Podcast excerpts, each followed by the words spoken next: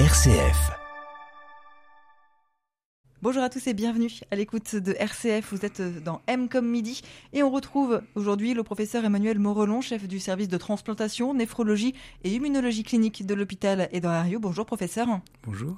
On va parler aujourd'hui de greffes, mais de greffes un peu particulières puisqu'on va parler des greffes d'îlots pour notamment le patient diabétique de type 1. Est-ce que vous pouvez nous expliquer ce que sont ces îlots que vous greffez?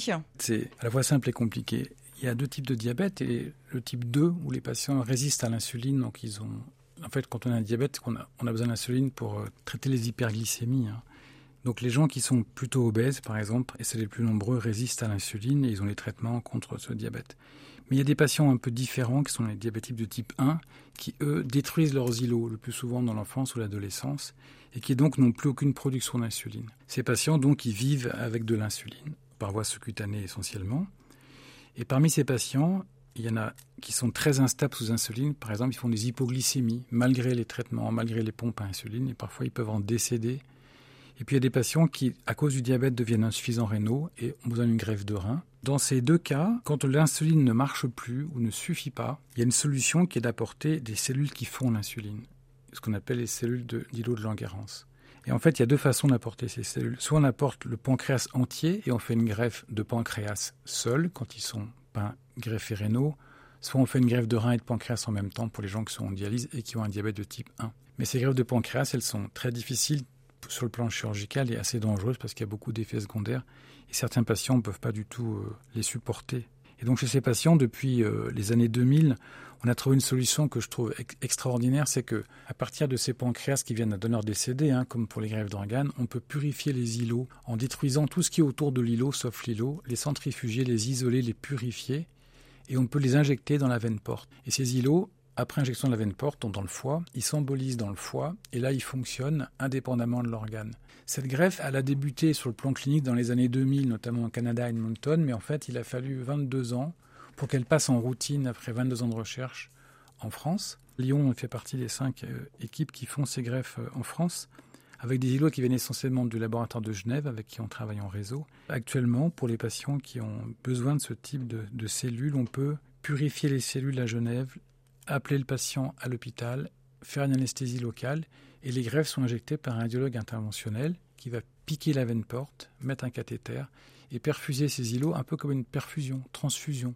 La transfusion d'îlots, elle dure en gros une heure et en une heure, euh, le patient a reçu ses îlots. C'est beaucoup moins lourd finalement pour le patient? Ah oui, ça n'a rien à voir. Il a une anesthésie locale, il reste quelques jours à l'hôpital, il a très peu d'effets. Il peut y avoir des effets secondaires, il peut y avoir des saignements et des, des thromboses de la veine porte, mais ça n'a absolument rien à voir. La différence avec la greffe de pancréas, c'est que souvent une seule injection ne suffit pas parce que ces îlots ils sont en partie détruits quand on les injecte et donc on a besoin de deux ou trois injections, donc deux ou trois pancréas par patient qu'on fait dans, dans les quelques mois après la greffe.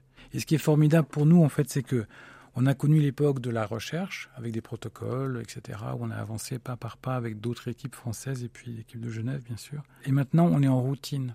Et pour moi, c'est quelque chose. Moi, je suis arrivé à Lyon il y a, il y a 20 ans, mais pour moi, c'est extraordinaire d'avoir connu cette période de transition entre je fais de la recherche et puis là, je suis à la routine. Donc, c'est l'innovation complète où les patients maintenant on les traite de façon routinière. Et donc, on a fait quatre patients depuis le début de l'année. On a injecté six fois des îlots, ce qui pour une activité débutante est déjà très bien et montre qu'en routine, ça marche bien. Ce que vous appelez routine, finalement, c'est que le procédé est en place et fonctionne euh, dans les soins courant de l'hôpital Oui, il est en place euh, comme une transplantation avec l'agence de la biomédecine, avec la production d'îlots, beaucoup de procédures hein, qui ont été identifiées précisément.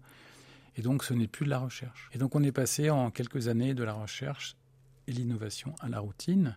Et à partir de là, on va pouvoir continuer de faire la recherche parce qu'une fois qu'on le passe en routine, on peut améliorer la qualité des îlots, des nouvelles techniques d'immunosuppression, etc.